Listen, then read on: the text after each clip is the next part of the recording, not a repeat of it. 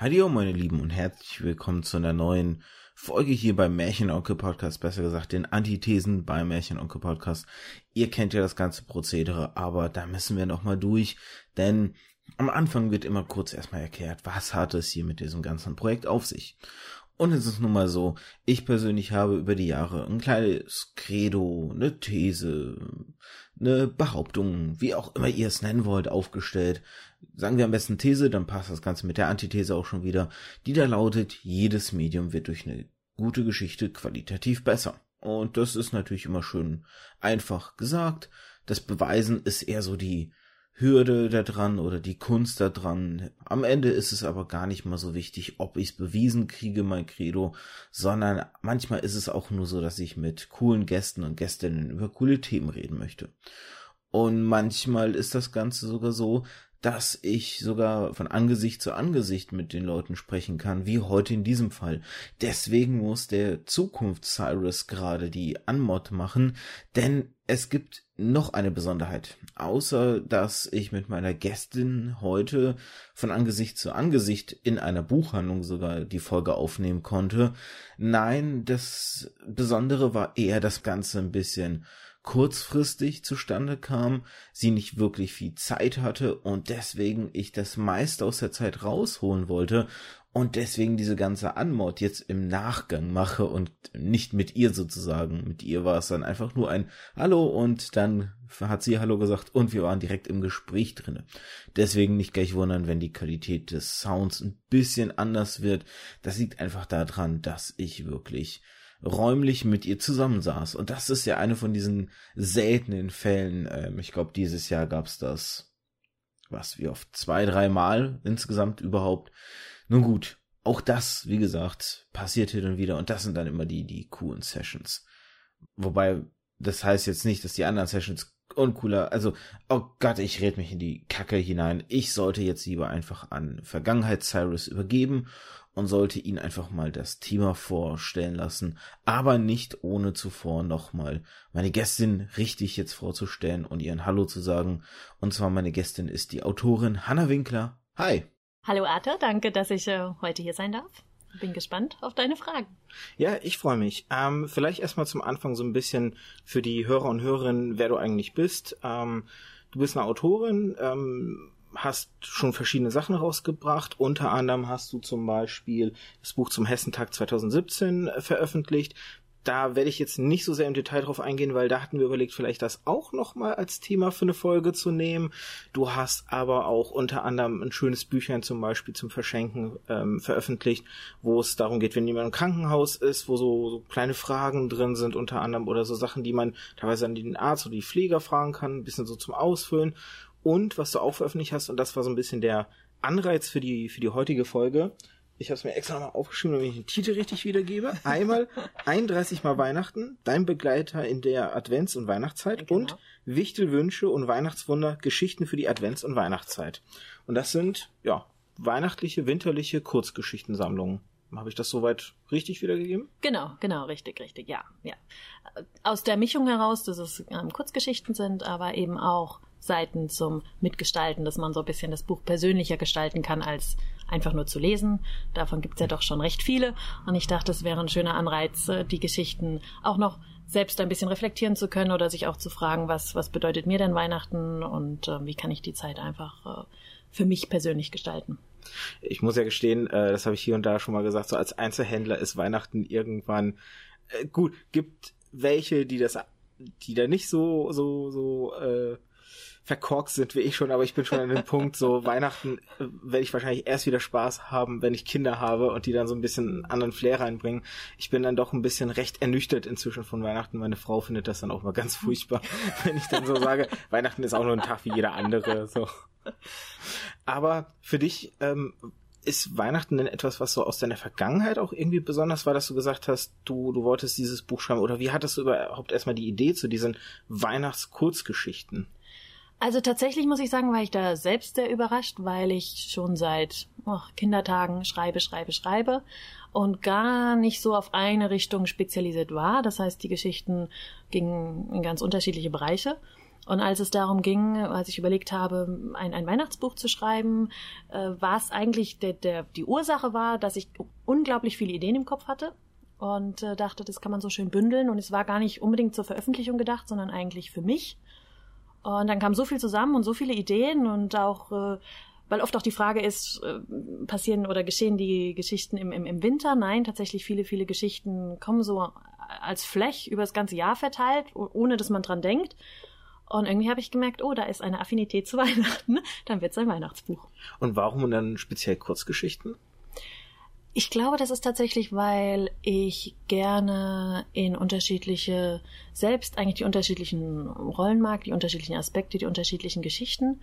Und äh, um dem Ganzen gerecht zu werden und der Tatsache geschuldet, dass ich ein unglaublich ungeduldiger Mensch bin. Also ich glaube, mich auf eine, mich auf eine Geschichte zu konzentrieren, das kommt vielleicht noch irgendwann, aber bei so vielen ähm, Impulsen und Ideen oder Dinge, die man wahrnimmt oder sieht und über die man schreiben möchte, war es tatsächlich der, der einzige Weg eigentlich. Aber es ist jetzt auch nicht so, dass es dein, dein Hauptberuf sozusagen ist. Es ist eher so ein Nebenprojekt, was aber auch eben Veröffentlichung gefunden hat. Oder wie würdest du es so ein bisschen definieren?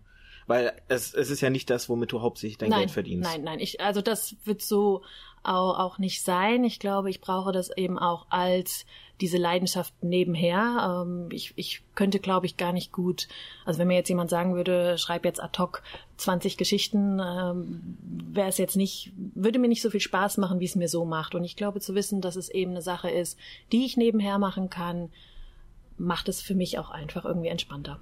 Man muss ja auch dazu sagen, ähm, das ist ja auch so ein bisschen so ein verkehrtes Bild, was viele vom Autoren oder Autorinnen-Dasein haben, dass man schreibt einen Roman und hat fürs Leben ausgesorgt nach dem Motto. Schön es ist ja, es ist ein so geringer Prozentsatz, die wirklich vom Schreiben leben können halt. Ne? Das ist halt immer, ähm, ich, ich persönlich sage immer, ich finde es eigentlich ein bisschen traurig halt, dass es so ist. Ähm, andererseits äh, als Buchhändler kann ich halt auch sagen, ich erlebe es halt häufig genug, dass Leuten auch dann ähm, selbst Taschenbücher von 12 Euro eigentlich zu teuer sind und man sich dann überlegen muss, wenn man überlegt, was für ein Rattenschwanz da alles hinten dran Mhm. ist, Ja. dann sind selbst Taschenbücher von 12 Euro zu billig eigentlich schon so. Und das ist immer, die Preispolitik ist da immer schwierig und auch dann selbst, ähm, und das fand ich auch mal sehr schockierend, ähm, selbst Bestseller-Autoren im deutschen Bereich, ähm, das ist nicht vergleichbar wie mit dem ausländischen Ja. Bereich. Also ähm, wenn man Bestseller äh, Bestseller-Autor im englischsprachigen Raum ist, dann hat man vielleicht wirklich so den Punkt schon fast erreicht, wo man ausgesorgt hat. In Deutschland ist es selbst als Bestseller-Autor, dass man dann vielleicht zwei, drei Jahre davon leben kann, was man da eingenommen hat in der Zeit, aber man muss da, man muss eigentlich trotzdem weiterschreiben, weil man kann dann, man hat nicht ausgesorgt, selbst als Bestseller-Autor nicht. ja. Ja. Ja, das ist wahrscheinlich eine Illusion, in der man ähm, lebt. Das ist, äh, ich glaube, das große Glück ist, dass dadurch, dass ich es selbst mache, auch als ähm, Selbstpublisherin, dass das einfach mehr im Kommen ist, dass es unglaublich viele Möglichkeiten auch da gibt und immer mehr auch sein, sein Plätzchen findet, also von der Nische eigentlich raus, äh, was natürlich auch wieder Vor- und Nachteile hat. Für mich ist es halt das Bestreben, viel selbst zu machen. Also ich ähm, genieße das eigentlich. Deshalb ist das auch, wie du auch sagst, ein, ein sehr aufwendiges Projekt. Also das Buch es ist nicht nur das Geschichtenschreiben, sondern es ist eben auch äh, die Gestaltung, die die Personen finden, die da mitarbeiten, die das äh, lektorieren, die ähm, über die Covergestaltung, über das Layout vom Buch äh, und eben dann das ganze Vermarkten, Bewerben, was natürlich einfach sukzessive wächst. Also es ist eigentlich das Schöne, oder das ist das, was mir so viel Spaß daran macht, dass ich die Möglichkeit habe, immer den nächsten Schritt zu gehen. Jetzt sprichst du schon an, dass du gar nicht groß über den Verlag gegangen bist, sondern das im Selbstverlag veröffentlicht hast. Jetzt ist es so der klassische, oder weil du viele Punkte angesprochen hast, die beim Verlag sonst drinne wären, Covergestaltung, Lektorat und so. Wie ist das, wenn man das im Selbstverlag macht? Hat man dann auch da irgendwie Hilfen oder muss man sich mehr oder weniger um alles dann wirklich kümmern? Oder macht es da auch wieder Unterschiede, was für Arten von Selbstverlagen es da gibt? Also hast dich wahrscheinlich da, bist einfach jetzt firmer als ich, deswegen frage ich mal so vorsichtig. Ja, es gibt tatsächlich verschiedene und man kann natürlich auch bei den, bei dem, ähm, bei den Self-Publishern verschiedene Pakete buchen. Also du kannst natürlich dein, dein Buch einfach, ich sage jetzt mal einfach veröffentlichen. Du kannst natürlich ein Paket dazu buchen, ein Marketingpaket oder du kannst ein Paket dazu buchen, dass der Verlag das für dich prüft und auch einen, einen Großteil übernimmt. Es gibt schon verschiedene Möglichkeiten. Ich bin bisher den Weg gegangen, dass ich die größte Freude drin habe, wenn ich es alleine machen kann. Das heißt, ich versammle dann auch immer ganz viele liebe Menschen um mich hm. herum, die mir Feedback geben, die die Geschichten lesen. Es gibt natürlich viel mehr Geschichten, als dann letztlich im Buch landen. Das heißt, es ist auch immer die Frage, manchmal habe ich eine Geschichte, an der ich total hänge und denke, die kommt total gut an. Und dann bekomme ich Feedback und das heißt, hm, ach, hm, hm. und entweder ich arbeite die dann noch mal ein bisschen um oder ich sage, okay, dann fliegt die raus. Aber das sind eben ja. die Sachen, deshalb ist mir immer wichtig, das Feedback von anderen zu haben. Und auch weil du das mit dem Preis angesprochen hast, das stimmt schon. Also die, die Gewinnmarge für mich ist sehr gering an den Büchern. Also es ist, äh, man müsste die tatsächlich eigentlich viel, viel teurer verkaufen. Ich versuche es immer so, weil das ist eben auch das, was du selbst machst. Du gestaltest selbst den, du legst den Buchpreis selbst fest.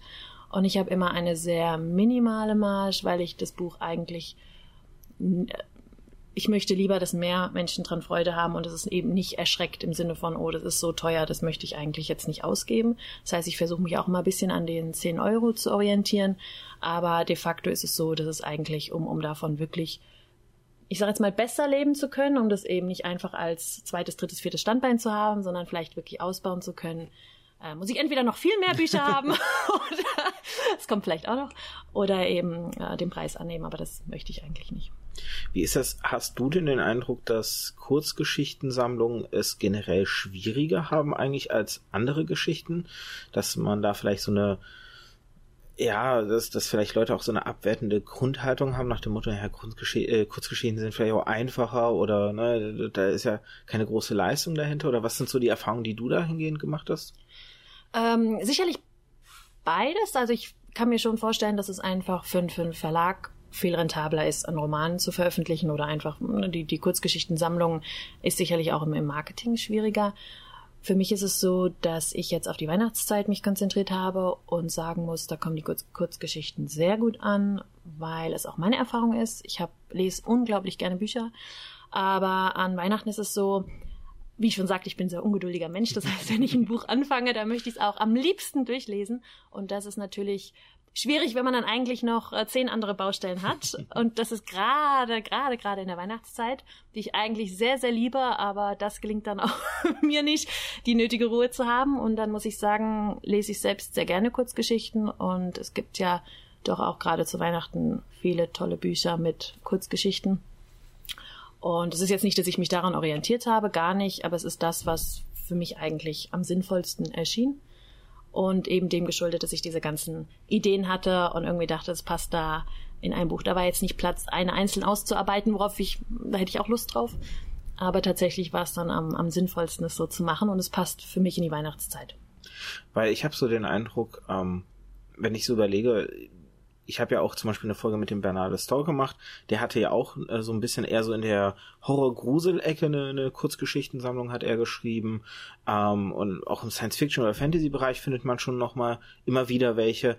Aber tatsächlich auch aus dem deutschen Bereich ist das gefühlt, oder es, es, es geht unter, weil es irgendwie nicht vorzufinden ist, weil aus dem englischen Raum findet man immer wieder Vorfälle mhm, oder immer ja. wieder Beispiele. Also ich zum Beispiel, was ich für mich entdeckt habe und was ich sehr, sehr liebe, ist, ähm, das muss ich aufpassen, dass der richtige Titel mir einfällt wieder, äh, Grimscribe heißt das. Das ist so eine Cthulhu-eske Grusel-Kurzgeschichtensammlung zum Beispiel, die auch ähnlich wie das von Bernard Leston halt eher ins Düstere, mhm. eher ins äh, Schaurige so geht. Und ich habe das Gefühl, dass auch da noch die das Ansehen von Kurzgeschichten irgendwie höher gestellt ist. Jetzt überlege ich, ob es vielleicht so ein, so ein typisch deutsches Ding vielleicht ist, dass Kurzgeschichten einfach bei uns diesen Stellenwert nicht haben. Ich meine, gerade wenn man auch überlegt, dass Kurzgeschichten häufig eben in fantastischer Literatur vorkommen und fantastische Literatur wiederum im Feuilleton ja auch quasi non-existent mhm. ist, weil es weil es ja unter diesem Aspekt des, des Eskapismus einfach keine angesehene Literatur mhm. ist, was sowieso ein Punkt ist, der diskutabel ist und den ich auch irgendwann nochmal in der Folge diskutieren möchte. Aber ist das so ein deutsches Problem, dass, dass dieses Ansehen irgendwo auch fehlt vielleicht? Kann sein, kann sein. Ich kenne tatsächlich auch den englischsprachigen Markt und bin, also ein bisschen, nicht en Detail, aber da weiß ich, dass es einfach viele, viele Bücher gibt, mit an denen verschiedene Autoren arbeiten und Kurzgeschichten veröffentlichen. Ich entdecke aber auch immer wieder Bücher hier. Vielleicht ist es auch einfach, dass es äh, wächst, ne? dass man da einfach, äh, es ist ja auch immer, was man, was die Kunden lesen, aber natürlich auch, was die Verlage anbieten und was dann letztlich auch in den Buchhandlungen angeboten wird.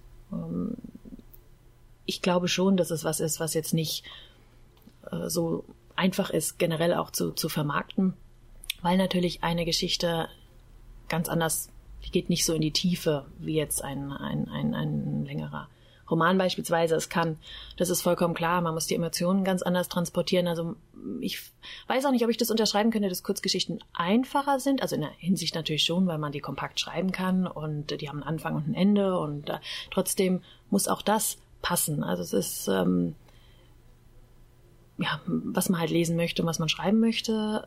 Aber auch diese Kurzgeschichten müssen ja was aussagen, müssen eigentlich in der Kürze der Zeit unglaublich viele Informationen transportieren. Also die müssen ja auch Gefühle und Emotionen wecken können und einen irgendwie in eine andere, in einen anderen Alltag versetzen können oder in eine andere Welt versetzen können. Mhm. Also eigentlich ist das ja auch eine, eine Herausforderung, die ich gar nicht, also deshalb würde ich gar nicht unbedingt sagen, es ist leichter, aber ich glaube tatsächlich, dass es was ist, was ja noch mehr entdeckt werden könnte. Wie ist denn da jetzt, um nochmal kurz dann auf das Selbstveröffentlichen zu kommen, wie stehen, welche Chancen stecken da denn dahinter? Weil jetzt in deinem Fall, du bist halt über Book on Demand. Book on Demand zeichnet sich ja dadurch aus, erstmal, ähm, um, da kommen auch zum Beispiel so Sachen wie die Preise auch wieder ins Tragen, die machen keine Auflagen in dem klassischen Sinne, sondern es wird halt gedruckt, wenn es bestellt wird. Genau. So im Prinzip. Genau. Und ähm, jetzt ist Preispolitik, zeichnet sich ja auch oft bei großen oder kleinen Verlagen dadurch aus, je größer die Auflage, ähm, umso billiger wird das einzelne Buch in der Produktion, umso eher kann man dann da auch vielleicht mit dem Preis variieren, höher gehen oder mhm. muss höher gehen, mhm. niedriger gehen. Deswegen sind Fachbücher, die kleine Auflagen haben, oft ja auch sehr, sehr teuer ja. halt.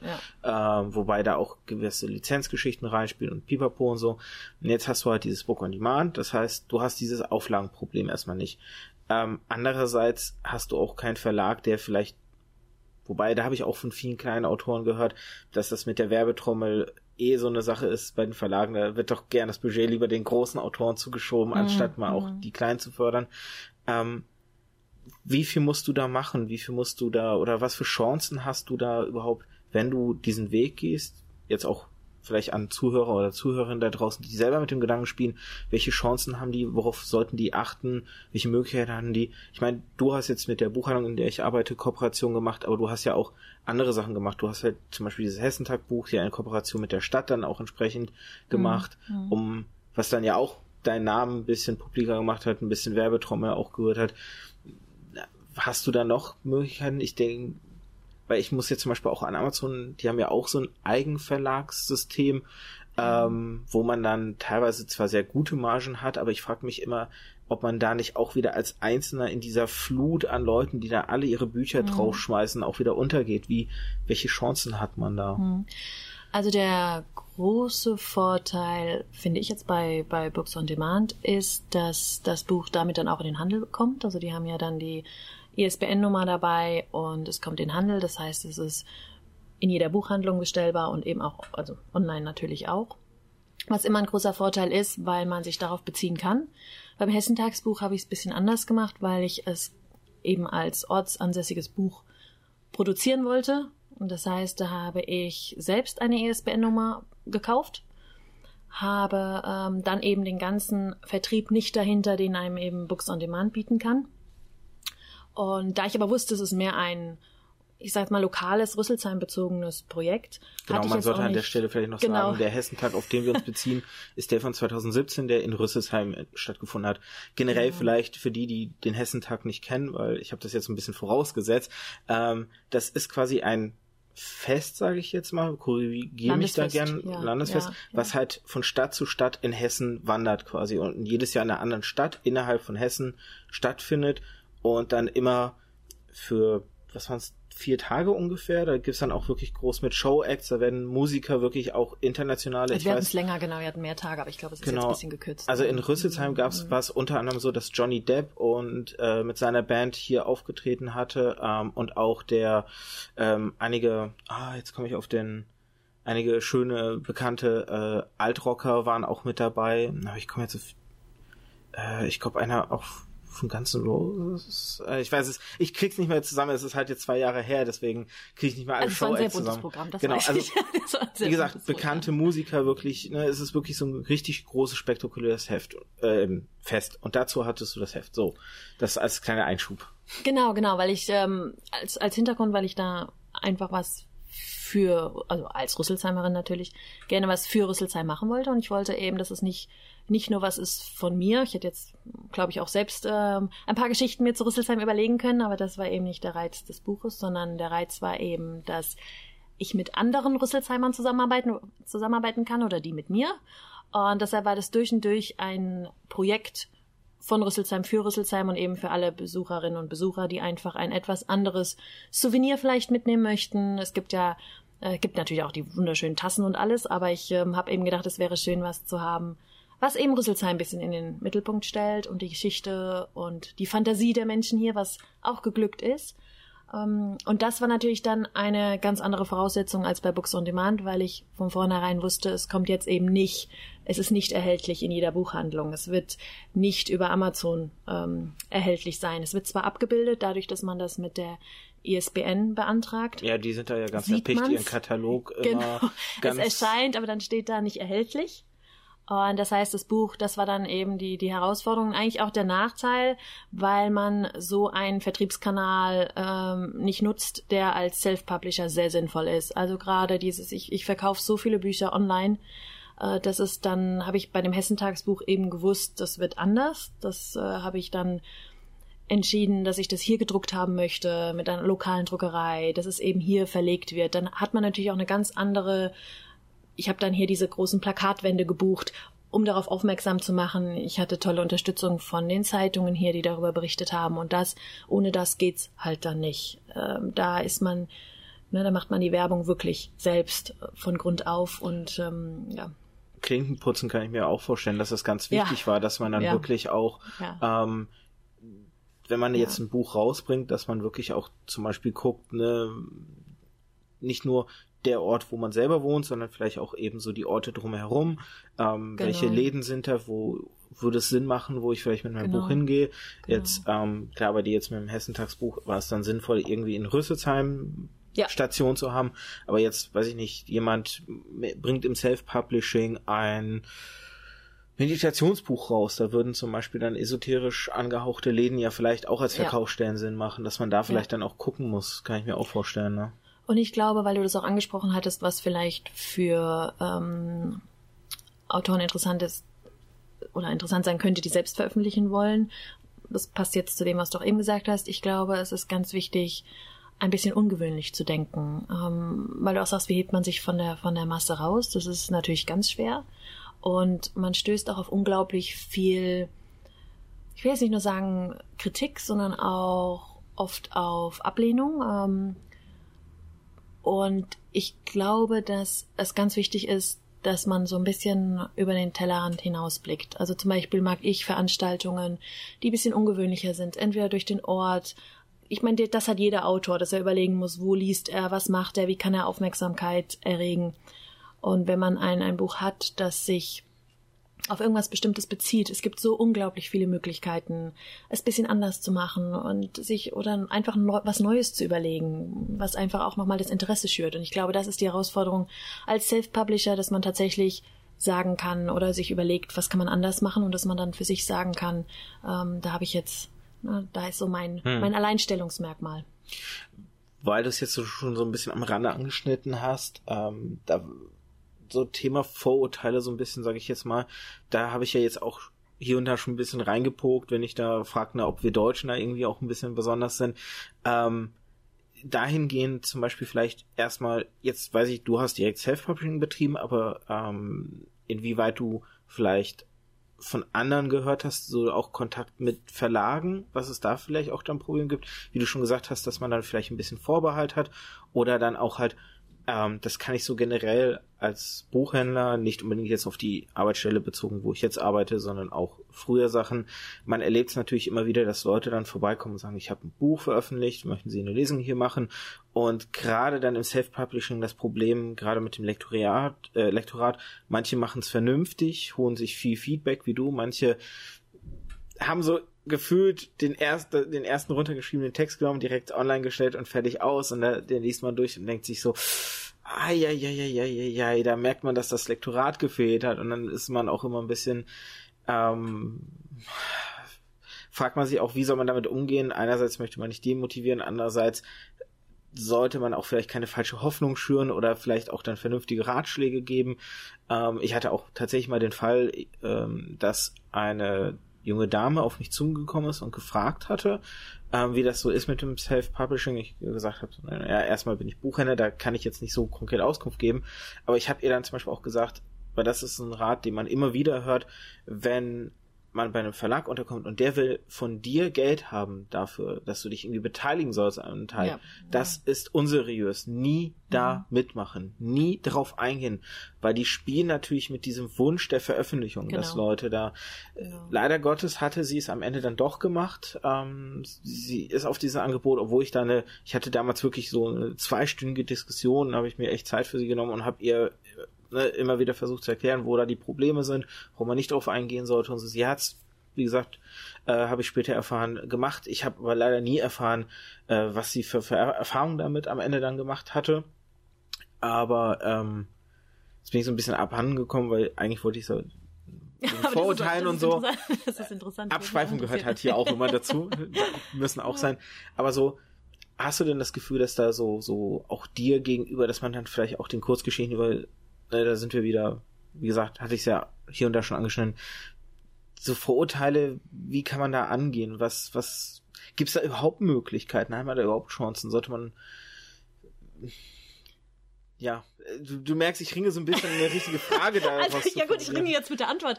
ähm, ich würde es tatsächlich gerne probieren. Ich ähm, habe die beiden Bücher, die ich jetzt äh, veröffentlicht habe, tatsächlich auch dazu genutzt, einfach mal Feedback zu sammeln. Äh, ich habe das erste Buch von mir zum Beispiel ähm, rumgeschickt, wie eine Art Kettenbrief. Ich habe es gar nicht Kettenbrief genannt, sondern Kettenbuch. Das heißt, es ging an äh, meine Cousine zuerst, eine mir bekannte Person zuerst und dann war ein Feedbackbogen dabei und dann ging es aber an mir unbekannte Personen weiter, weil ich eben dachte, das ist eine schöne Idee und dann haben vier, fünf Leute es ausgefüllt, mir zurückgeschickt und das habe ich auf mehreren Ebenen gemacht, weil ich verschiedenes Feedback wollte, auch mit Bewertung zum Buch und Bewertung zur Idee. Und äh, sehe jetzt natürlich auch oder bekomme immer noch Feedback über die Zeit und gerade mit dem Buch jetzt, das letztes Jahr auch veröffentlicht wurde, was daran anknüpft, ist es so, dass ich jetzt eigentlich den Mut habe zu sagen, ich würde es tatsächlich gerne einem, ähm, einer breiteren Gruppe zugänglich machen, weil natürlich ist es so, dass es eher doch was ist über Personen, die dich kennen oder die das Buch geschenkt bekommen haben und sagen auch die anderen Bücher natürlich. Es geht viel über äh, Mundpropaganda natürlich. Oder man hat das Buch und denkt, ach, was du angesprochen hattest, dieses Geschenkebüchlein zum Beispiel, ähm, gute Besserung, das läuft erstaunlich gut und es ist, es ist nicht, weil ich jetzt momentan ich war jetzt auch eine Zeit lang im Ausland, das heißt, ich habe gar keine Möglichkeit gehabt oder habe einfach nicht diese Werbung gemacht, die das Buch verdient hat natürlich. Und habe gemerkt, dass es ähm, sehr gut läuft. Und das kann eigentlich nur sein dadurch, dass es jemand geschenkt bekommen hat oder weiter verschenkt oder vielleicht, es werden jetzt auch größere größere äh, Mengen oder Stückzahlen bestellt, dann gehe ich von aus, dass es vielleicht jemand, äh, es kann vielleicht auch ein, ein, Krankenhaus sein oder ein Geschäft im Krankenhaus, das einfach merkt, dieses Buch passt, das mm, fehlt auf dem Markt, das ist, oder es gibt's jetzt, aber es ist äh, im Moment noch außer Konkurrenz. Und das ist dann natürlich für mich schön. Ich würde aber tatsächlich gerne auch mal die Erfahrung machen mit einem Verlag. Gerade, das überlege ich jetzt mit den Weihnachtsbüchern, weil ich mich freuen würde, wenn die Idee noch in ein paar andere Städte getragen werden kann, an die ich vielleicht jetzt einfach nicht drankomme. Mhm. Ein letzter Punkt, da würde ich gerne mehr auf die auf das Schreiben an sich äh, eingehen. Ich habe nämlich ein Zitat gefunden in der Vorbereitung von Andreas Eschbach, tatsächlich ein recht bekannten Autor.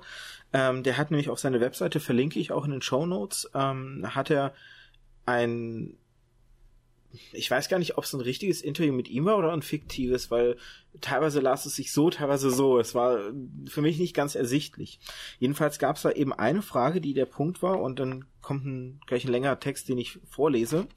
Muss ein junger Autor unbedingt Romane schreiben oder sehen Sie auch Chancen für Kurzgeschichten? Das war erstmal so prinzipiell die Frage. Mhm. Und jetzt kommt ein längeres Zitat, ähm, was ich finde, in der ganz Gänze vorgelesen gehört, weil ich finde, wenn ich sonst Dinge gekürzt hätte, hätte es vielleicht den Kontext ver ändert. Deswegen hm. sei es mir bitte nachgesehen, wenn jetzt ein längeres Vor ein längerer Vorleseabschnitt kommt. Ein junger Autor muss zunächst mal gar nichts. Allenfalls muss er sich klar machen, dass es in Deutschland wahrscheinlich mehr Leute gibt, die Kurzgeschichten schreiben, als solche, die auch, die auch welche lesen. Das ist so wie mit Gedichten. Wenn jeder die Gedichte schreibt und nach Möglichkeit sucht, sie zu veröffentlichen, auch selber regelmäßig Gedichtbände kaufen und lesen würde, wäre Lyrik der größte Markt der Belletristik, und zwar mit Abstand. Ist er aber bekanntlich nicht. Was bedeutet, dass die Gedichtschreibereien ein Ego-Trip ist. Man will den anderen seine Ergüsse aufdrängen. Basta. Und was Kurzgeschichten äh, anbelangt, ist dahinter die treibende Kraft häufig die, dass man damit ebenso schn schön schnell fertig ist. Mit anderen Worten, wenn ich von jedem fünf Euro bekäme, der Kurzgeschichten schreibt, aus dem Grund, dass er sich einen Roman nicht zutraut, wäre ich ein reicher Mann. Und ein Roman ist, wenn man noch keinen geschrieben hat, ein furchteinflößendes Projekt. Das muss man ganz klar äh, sehen. Hunderte von Seiten und auf jeder kann alles schiefgehen. Das ist wie die Ersteigerung der Eiger Nordwand. Es wäre unnatürlich, keine Angst zu haben. Der Punkt ist, trotz der Angst zu handeln. Deshalb als generelle Regel, dass man nur schreiben sollte, was man auch wirklich selber gern liest. Nur das kann man auch authentisch schreiben. Wobei sich Kurzgeschichten natürlich gut eignen, um zu üben. Und manchmal entsteht auch schönes, äh, und manchmal entstehen auch schöne Sachen. Und manchmal kann man auch eine veröffentlichen. Ganz klar. Aber eine schriftstellerische Karriere kann man meines Erachtens nicht darauf aufbauen, jedenfalls nicht mehr heutzutage und nicht hierzulande. Bevor ich jetzt das an dich weitergebe, sozusagen, ähm, ja. ich habe so ein bisschen kleine Probleme mit dem Text dahingehend, weil ich das Gefühl habe, das ist eine Sicht, eine antiquierte Sicht von jemanden, der eben noch unter dem alten System ein großer Autor geworden ist und zu wenig Beachtung neuen Möglichkeiten wie dem Internet, dem Self-Publishing und dergleichen schenkt und glaube ich auch deswegen ein wenig unterschätzt die Dinge. Oder wie siehst du das Ganze? Du, die Meinung ist, ist sicherlich berechtigt. Ähm, ich würde da jetzt auch ein paar Sachen ein bisschen anders sehen, aber ich verstehe das voll und ganz. Ich ähm, würde es jetzt nicht, also ich, ich verstehe den Gedanken daraus, dass es natürlich so ist, man kann, äh, die, die sind schnell geschrieben. Das verstehe ich, das wird auch sicherlich oft der Fall sein. ähm, es ist tatsächlich so, dass man mit den neuen, mit dem, mit dem Internet und was du gesagt hast, als Self-Publisher ganz andere Möglichkeiten hat. Es hängt aber immer davon ab, was der Leser letztlich lesen möchte. Und was sicherlich stimmt, wenn du das, wenn du selbst gerne Kurzgeschichten liest, dass du die auch gerne schreibst. Das ist bei mir eigentlich genauso, dass ich am liebsten das habe, was ich einfach nebenher wunderbar lesen kann, ohne gerade wenn mir die Zeit fehlt, weil ich unglaublich gerne ein Buch dann auch zu Ende lesen möchte. Ich habe jetzt eins angefangen, da habe ich es bis Seite 100 geschafft und das liegt jetzt da und es ärgert mich. es brennt mir richtig ich möchte es unbedingt fertig lesen. Und ähm, deshalb schreibe schreib ich tatsächlich gerne die Kurzgeschichten, weil ich mir einfach denke, es ist schön, dass man was lesen kann, dass man kurz abgelenkt ist, in eine andere Welt eintauchen kann und dann aber auch weiß, ne, wenn ich jetzt, ich verpasse jetzt nicht meine Ausfahrt, ich verpasse jetzt nicht äh, oder den Ausstieg, ne, gerade in der Bahn, wenn ich dann hm. so versunken bin, dann denke ich auf einmal, huch, jetzt jetzt bin ich in Frankfurt, da wollte ich ja nicht hin. Das ist mir auch schon passiert. Und äh, deshalb weiß ich das zu schätzen. Verstehe aber auch, was er meint, äh, wenn, wenn, wenn das das, wie mit den Gedichten, das ist das Einfachste ist. Aber ich, das glaube ich gar nicht. Ich glaube, es stimmt, dass es authentisch sein muss. Und dann kannst du alles schreiben. Wenn du ein Typ bist für einen Roman, weil du die ganzen Sachen vor dir siehst und auch immer anknüpfen kannst daran. Ich habe auch schon längere Sachen geschrieben, weiß aber genau, wenn ich nur ein, zwei Stunden dran schreiben kann, ist das nichts für mich. Ich muss quasi die ganze Nacht dran arbeiten können. Oder ich, ich würde mich am liebsten irgendwie drei, vier Wochen irgendwo einschließen und nur schreiben, schreiben, schreiben. Das macht so viel Spaß. Ja, und dann ist man natürlich auch in den Figuren drin, in den Handlungen drin. Man weiß genau, was das nächste Kapitel sein wird. So Geschichten habe ich auch. Hm. Aber das ist tatsächlich so, dass, dass das dann eben die, die, die Zeitsache ist. Also mir macht es dann Spaß, wenn ich wirklich alles da reinstecken kann. Und das war einfach bisher äh, so selten der Fall, dass ich tatsächlich mich da so ausklinken kann aus dem Alltag und schreiben, schreiben, schreiben. Vielleicht ist es mir irgendwann vergönnt, dass ich das machen kann.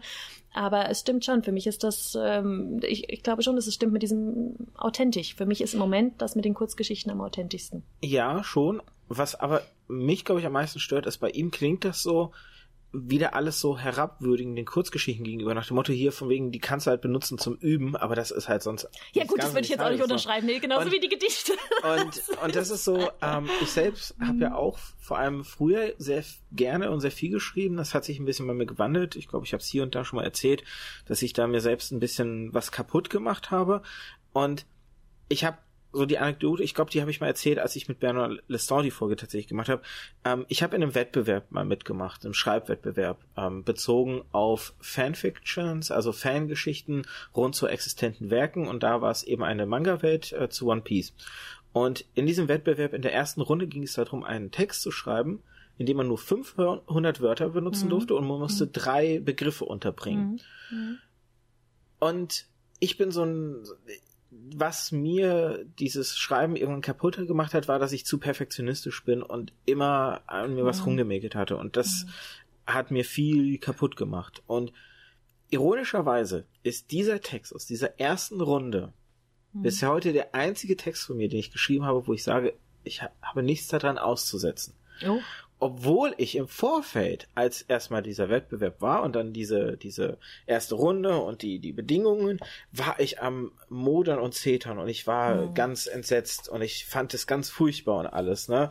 Und habe ich dann hingesetzt und in dieser Restriktion habe, war es halt eine Chance, die mir gegeben wurde, weil das, was ich daraus gemacht hatte, hatte so viel Wert und ich habe von vielen, die das dann hinterher auch gelesen haben, weil ähm, Bewertungen haben halt die Forumsteilnehmer, mhm. also die, die mhm. alle User des Forums konnten halt bewerten, es war halt eine Stimmabgabe und so und da kam dann halt wirklich Feedback unter anderem zurück äh, von einigen Leuten, die dann gesagt haben so hier, ich habe ich lese nicht gerne Fanfictions, aber diese eine Geschichte, die war richtig geil so. Und das war dann meine und das war dann halt ein zusätzlicher Aufschwung so noch, dass ich wirklich ausgerechnet da, wo ich erwartet habe, das schlimmste von mir erbrachte Werk würde rauskommen, mhm. ist das im Grunde Beste für von heu bis heute so. Und ich glaube, deswegen hatte ich so am Anfang auch immer wieder so in diese Richtung gefragt, weil das ist so, ich habe selber Kurzgeschichten gegenüber, glaube ich, immer etwas negativ gestanden, bis ich mich halt an den versucht habe und heute immer öfter oder oder heute nicht mehr, aber in der Zeit, als ich noch geschrieben habe, immer öfter dann mich auch an Kurzgeschichten rangewendet habe, weil es, finde ich, fast schon schwieriger ist, in einer gewissen Kürze etwas hinzukriegen. Ähm, irgendwo habe ich mal dieses Zitat gefunden, naja, tausend Seiten kann jeder schreiben, aber quasi reduziert auf zum Beispiel nur 50, 20 oder vielleicht nur 5 Seiten etwas rüberzubringen, ist so viel massiv schwieriger. Und ich glaube, auch das finde ich ein bisschen unterschätzt hier in diesem Eschbach-Zitat, weil es wirkt eher so, als wäre das der, der große Roman die wirkliche Herausforderung, wobei ich heute fast schon sagen würde, nein, die wahre Herausforderung ist die Kurzgeschichte eigentlich. Schön, dass, schön, dass du das sagst.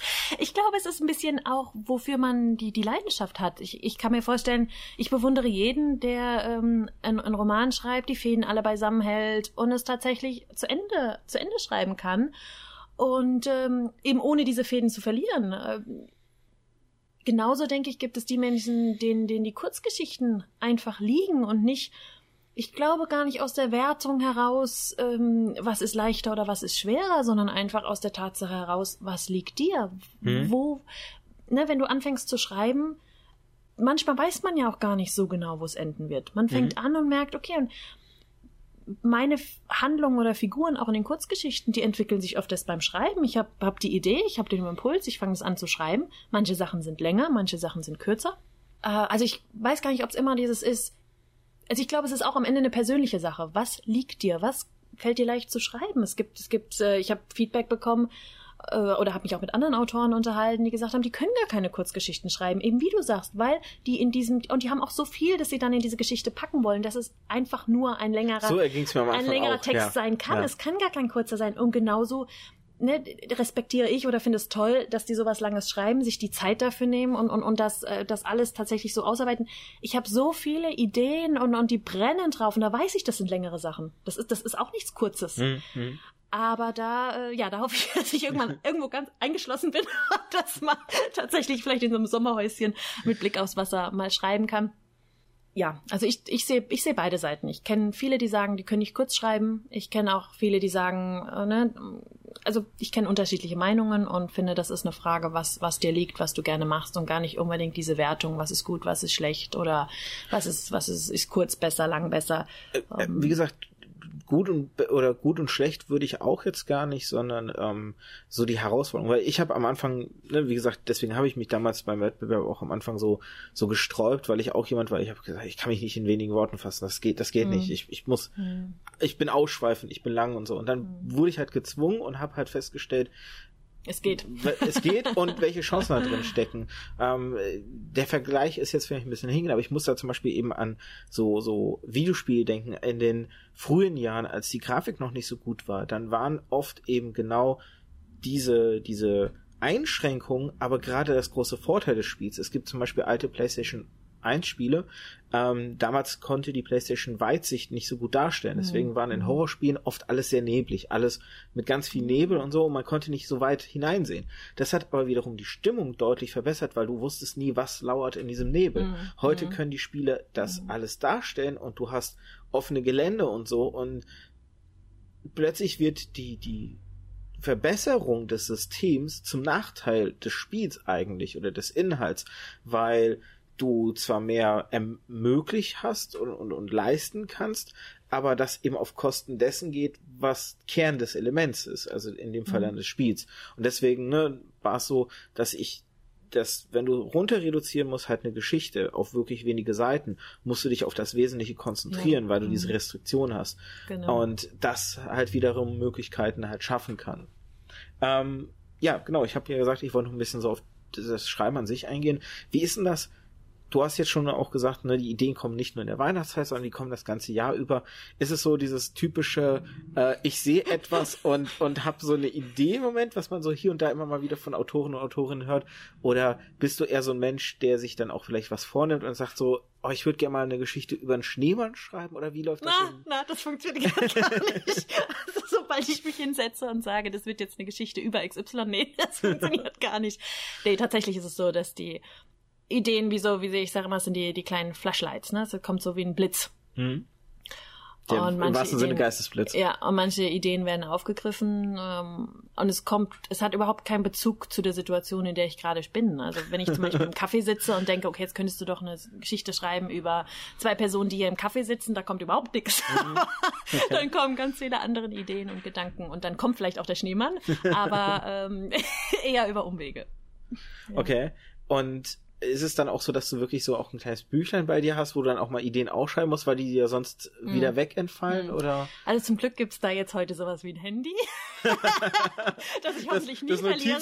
Das man immer genau, bei sich hat. dass ich hoffentlich nie verliere, weil da ist alles voll geschrieben und ich war einmal äh, in einem ganz, ich hatte einmal so viel Pech, weil das ähm, Handy nicht mehr anging und tatsächlich alle Daten verloren waren. Oh nein. Und da waren oh. irgendwie die Fotos mein kleinstes Problem, also das größte Problem waren für mich die, die Notizen. tatsächlich, tatsächlich. Und so sehr ich mich bemüht habe, die wieder zu rekonstruieren, manche sind dann weg, aber dann bin ich immer überzeugt davon und denke, die wichtigen kommen wieder. Und so war es dann auch, die wichtigen kamen wieder.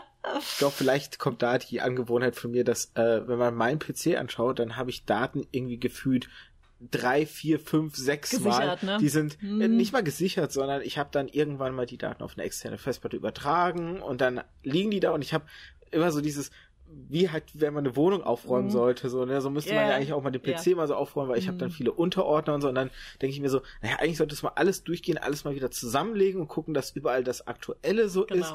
Genau. Und tut man aber nie und stattdessen hat man irgendwie überall die, die, die, die, Computerzimmer, die alle vollgemüllt sind und äh, dadurch hat eben, ne, wie du sagst, fünf, ach, äh, aber nee, oh, mein Notizblock im Handy ist aber auch voll mit Dingen, auch wenn ich irgendwo was sehe, irgendwelche äh, äh, äh, Brettspiele oder so, die ich dann toll finde und denke, oh, das kann ich meiner Frau schenken, dann wird das schneller.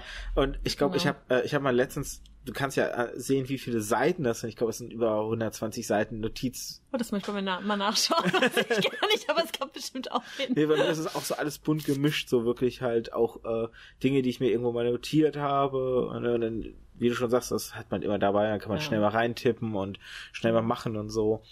Ähm, Gibt es denn irgendwie so Sachen, die, die besonders deine Kreativität fördern, irgendwie, dass du oder auch wenn du dann schreibst, dass du dir eine gewisse Atmosphäre erschaffen musst, zum Beispiel auch, wenn du jetzt zum Beispiel an den Weihnachtsgeschichten hast du dann irgendwie dir zum Beispiel Weihnachtsmusik angemacht, um einfach in der Stimmung dann dafür zu sein, oder wie läuft das auch bei dir ab?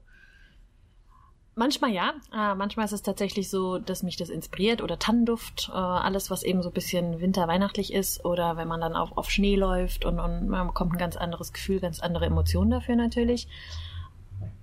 Aber wenn die Ideen kommen, ist es oft wirklich, also da kann ich einfach nur, da kann ich auch jetzt draußen im Herbst schön spazieren gehen und die Ideen kommen. Also was, was mich oder was meine Kreativität anregt, ist eigentlich die Zeit, die ich frei habe, die der Kopf abschalten kann oder eben auch nicht abschaltet. er wird dann, er läuft dann zur Höchstform auf. Aber das sind eben Momente, in denen ich draußen bin, ob ich auf dem Fahrrad bin oder ob ich im, im Wald spaziere oder ob ich in der Bahn sitze. Das ist, ähm, wenn ich dann schreibe, habe ich es gerne ein bisschen gemütlich, ja. Äh, dann sitze ich entweder direkt am, am, am Tisch und schreibe, dann sind die Kerzen an, oder ich bin wunderschön in eine Decke eingehüllt mit der Tasse Tee nebenan. Äh, das kommt auch vor. Aber tatsächlich brauche ich jetzt nicht unbedingt irgendeine bestimmte Grundstimmung, um, um, um ja doch, die Grundstimmung, aber ich brauche jetzt keine besondere Atmosphäre drumherum. Oder ich habe es vielleicht noch nicht genau reflektiert. Vielleicht sollte ich ja noch mal drauf achten, wann schreibe ich jetzt immer, wann kommen die Ideen. Aber das ist, ähm, irgendwie geht das immer. ist denn Musik generell bei dir so ein, so ein Faktor halt, auch kreativ. Also ich weiß zum Beispiel, bei mir ist es wirklich so, dass ich manchmal, wenn ich irgendwie bestimmte Lieder höre, direkt so Bilder vor dem inneren Auge habe und dann so denke, äh, oh, jetzt könnte man, ne, das könnte man, habe ich dann gibt so so ein bestimmtes Lied von 30 Seconds to Mars. Immer wenn ich es höre, habe ich dann irgendeine japanische epische Schlacht wie zwei Armeen halt aufeinander prallen und dann ganz dieses dieses Bild von so ganz vielen Pfeilen, die dann da so den Himmel durch. Mhm. Immer wenn ich dieses Lied höre und dann denke ich mir immer so, irgendwann musst du es einfach mal vielleicht runterschreiben, damit du diese diese Bild aus dem Kopf Idee. so rauskriegst, so ja. ne, ja. Äh, äh, dass das ähm, aber ist es so, dass, dass Musik da halt generell so ein Faktor halt auch bei dir ist? Sicherlich, sicherlich. Also Musik ähm, höre ich eben auch gerne beim, beim Sport und dann driften die Gedanken schon weg. Also das ist natürlich, das ist ja auch eigentlich das Schöne, ne? Also wenn wir nicht fantasieren würden, das wäre schon, wäre schon traurig. Und ähm, da entstehen jetzt gar nicht unbedingt die Geschichtenideen, sondern ich glaube, das ist einfach generell schön, wenn die Gedanken wegdriften und mal wo ganz anders sind und man ja einfach mal weggebeamt wird. Musik macht es schon. Nur bisher ist es jetzt nicht so gewesen, dass ich sagen könnte, wie du jetzt, das habe ich nicht, dass ich glaube ich sagen kann, es gibt ein bestimmtes Lied, was jetzt irgendwie einen besonderen Flash auslöst. Ähm, ja, also finde ich toll, finde ich toll, dass du das hast, solltest du auf jeden Fall aufschreiben. Wie, wie gesagt, ich habe auch äh, früher, als ich ja dann auch wirklich selber geschrieben habe, hatte ich auch so Playlists, wo dann wirklich auch die Stimmung entsprechend war. Dann, wenn ich irgendwie äh, eine heitere Szene, dann brauchte ich auch heitere Musik im, im Background ja, zum Beispiel. Ja. Das, deswegen ja. hatte ich jetzt auch mal so gefragt, ob das so, aber das ist dann auch wahrscheinlich einfach so ein persönliches Ding, wie du schon äh, vorhin gesagt hast. Jeder hat dann auch so seine Präferenzen, wie er da arbeitet und so. Ähm, und bei mir ist es dann halt wirklich so, dass ich dann auch so die Musik teilweise brauche, um so viel Stimmung zu haben, um da richtig das schreiben zu können, so, weil, weil ich dann merke einfach, wenn ich, wenn ich die Musik nicht habe, dann, dann finde ich nicht die Worte, um es so zu formulieren, wie ich es mhm. gerne hätte dann so. Mhm. Und dann, dann bin ich mit dem Ergebnis auch wieder nicht zufrieden. Das geht mir so, wenn ich an was längerem schreibe, dass ich tatsächlich versuche, die ähm, Situation nachzustellen, wie als ich aufgehört habe, ne? Sei es, sei es mhm. irgendwie, wenn ich, wenn ich weiß, ich habe am Abend aufgehört, das ist natürlich eine ganz andere Stimmung, als wenn du morgens dich hinsetzt und, und, und was schreibst. Das heißt, da weiß ich schon, da, da tick ich auch, äh, auch so, dass ich einfach weiß, ich oder versuche, diese Stimmung wiederherzustellen, die Gedanken, die Emotionen wieder reinzufühlen. Und das ist dann natürlich schon, da spielt die Atmosphäre schon schon eine Rolle, dass man da anknüpfen kann, weil sonst merkt man es auch. Also das, so geht's mir dann immer, dass man ne, merkt, dass es dann irgendwie die Gedanken sind anders oder man ist einfach nicht mehr so in der Szene drinne, wie man sie verlassen hat. Und äh, das ist dann schon wichtig, dass man das Gleiche, dass man versucht, so nah wie möglich wieder dran zu sein. Äh, deine Kurzgeschichten sind ja oft so vier, fünf Seiten mhm. Gefühl. Also ich habe es jetzt nicht genau nachgeprüft. Manche aber so kürzer, manche länger. Ja. Mhm. Ähm, wie ist denn das? Äh, hast, kommt man da sowas wie in so einen Schreibfluss? Weil ich, stelle mir vor, das sind, oder wie lange schreibst du an so einer, an so einer Kurzgeschichte dann auch? Gibt's da so eine Zeitspanne, die du so grob abschätzen kannst? Um ehrlich zu sein, habe ich da jetzt noch nie drauf, also auf die Zeit habe ich noch nicht geachtet. Es ist tatsächlich Oder so. schreibst du so mehrere hinweg, äh, hintereinander weg dann? Manchmal auch? schon, manchmal schon, ja. Manchmal ähm, sind die Ideen so da, dass ich das einfach schreiben kann und dann ist es auch präsent, dann sind die Worte da, die Figuren da, die Handlung da. Manchmal entwickelt sie sich auch erst beim Schreiben. Da bin ich aber eigentlich immer, also was du nämlich eben auch gesagt hast, dass du deine Geschichte geschrieben hast mit, was hast du gesagt, drei Wörtern, die vorkommen mussten? Oder Äh, 500 fünf? Wörter. 500 Äh, nein, Wörter. aber ich meine drei Begriffe. Ach, drei Begriffe Ja? mussten, genau, waren vorgegeben. Das ist zum Beispiel eine Sache, da habe ich jetzt gerade eben gedacht, wow, Hut ab, weil das ist zum Beispiel eine Sache, die mir schwerer fallen würde. Also ich habe auch schon äh, bei Schreibwettbewerben mitgemacht und da war das, das Thema vorgegeben und da wurde die Geschichten Na, es gibt unterschiedliche Arten von Wettbewerben da auch. Genau. Ne? Und das fand ich nicht schwer, also diese, diese, die Vorgabe des Themas. Aber wenn ich jetzt wüsste, ich muss eine bestimmte Handlung oder, oder bestimmte Worte, also das bewundere ich, weil da tue ich mich schwer. Also ich setze mich tatsächlich dran und lasse es fließen. Und wie gesagt, weiß ich manchmal auch gar nicht, was kommt am Ende raus. Also auf die Zeit habe ich noch nicht geachtet. Ich weiß, dass wenn die Idee da ist und wenn ich am Laptop sitze und das schreiben kann, es für mein Gefühl zügig geht. Aber da ist natürlich auch eine halbe Stunde schnell rum oder eine Stunde schnell rum und man denkt sich, es hat sich angefühlt wie zehn Minuten. Das heißt, da muss ich vielleicht mal drauf achten. Auf die Zeit habe ich tatsächlich noch nicht geachtet. Ich glaube, das alles hinten dran dauert länger, das nochmal zu lesen, zu überlegen, macht die Handlung Sinn, ist die verständlich, auch wenn man dann das Feedback bekommt und da, man arbeitet nochmal dran. Das ist eigentlich, glaube ich, der Mehraufwand. Das tatsächlich Schreiben der Geschichte, wenn die Idee da ist und es fließt und es geht von einem ins nächste, fällt mir leicht, wobei ich nicht sagen kann, es ist in zehn Minuten gemacht. Das Aber du nicht. kannst schon auch in so einen Schreibfluss verfallen. Halt, ja, ne? auf jeden Fall. Auf Weil jeden das Fall. war eher so, so der Punkt, wo ich dachte halt, wenn die alle für sich irgendwie geschrieben werden, dann, dann kann es halt ja auch schwer sein, vielleicht so ein bisschen dann, weil man dann die dann alle so, ja, nachher, also nicht so nacheinander wegschreiben kann. Aber wenn du sagst, dass du das wirklich so hast, dann so mehrere Ideen im Wisch halt abgearbeitet, dann, dann geht also das es ja geht, wieder. es geht nicht immer und es ist auch nicht, das ist glaube ich das, was ich nicht kann. Also ich könnte mir jetzt nicht Druck machen. Also sobald ich mir Druck mache oder wenn ich weiß, ähm, ich möchte im nächsten Jahr nochmal ein, ein Weihnachtsbuch veröffentlichen und du brauchst jetzt ad hoc fünf Geschichten, Mhm. würde das mir nicht glücken. Also da, äh, das glaube ich, wäre auch nicht ich. ich. Bei mir ist es wirklich so, wenn ich die Geschichten waren da, bevor ich die Idee hatte, daraus ein Buch zu machen. Also es ist eher so rum. Ja. Und deshalb bin ich auch ein bisschen auf diese ganzen Impulse angewiesen, kann man eigentlich sagen. Natürlich kann ich auch was schreiben, wenn man mir sagt, schreib jetzt eine Geschichte zu XY, schreib eine Geschichte über einen Schneemann, die Mhm. kann ich dir auch liefern. Aber ähm, die, das ist halt auch mein Anspruch, dass es, was wir auch am Anfang gesagt haben, authentisch ist, dass, dass du merkst, es ist vom Herzen geschrieben. Und das geht bei mir, würde ich eigentlich sagen, am besten, wenn ich, wenn ich frei sein kann und wenn die Kreativität sich dann entfalten kann, wenn sie da ist oder die Fantasie. Und da würde es mir dann eher schwerfallen, wenn ich mich irgendwie. Also ich weiß manchmal auch nicht, wie lange die Geschichten werden. Ich habe natürlich schon immer so, so eine Idee, also die immer im Kopf, die Handlung, und ich kann schon sagen, okay, die wird jetzt eher vier Seiten oder sie wird 20 Seiten. Aber es hängt auch davon ab, wie komplex das ist, was ich eben erzählen möchte. Aber wie es dann letztlich wird, überlasse ich dem Schreiben. In Okay. dem Moment.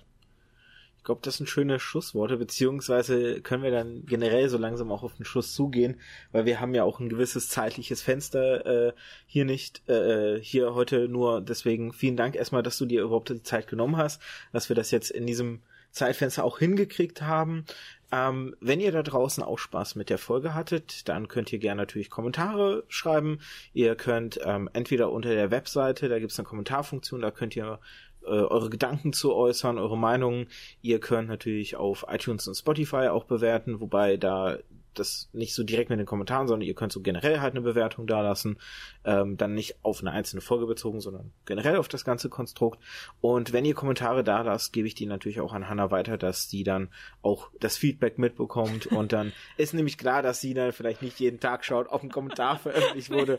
Das ist auch Und dann überlegst du, ob du mich nochmal einlädst oder nicht. Nee, das ist, das ist schon sicher. Da, wie gesagt, da, die zweite Idee steht im Raum, da hatten wir ja schon drüber gesprochen.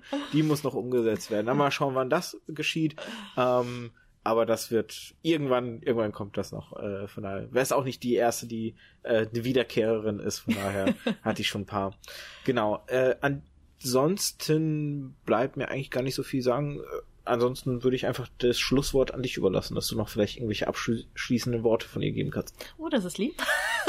Vielen Dank. Also ich ähm, bin erstmal sehr, sehr dankbar, dass ich das jetzt, dass du äh, mich jetzt so eingeladen hast und dass wir die Möglichkeit hatten, uns auszutauschen. Ich bin ganz baff, weil ich äh, sehr zeitlos lebe momentan, ohne Uhr. Das heißt, äh, du sagst, die Zeit ist um. Ich bin jetzt ganz überrascht.